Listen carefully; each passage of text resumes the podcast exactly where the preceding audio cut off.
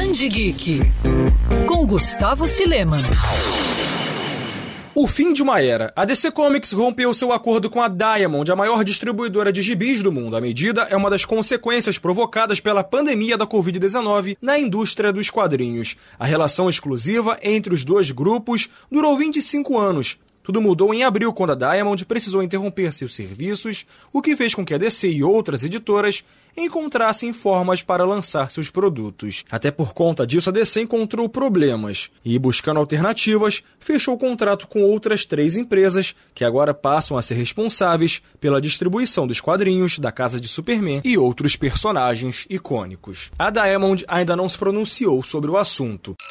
Quer ouvir essa coluna novamente? É só procurar nas plataformas de streaming de áudio.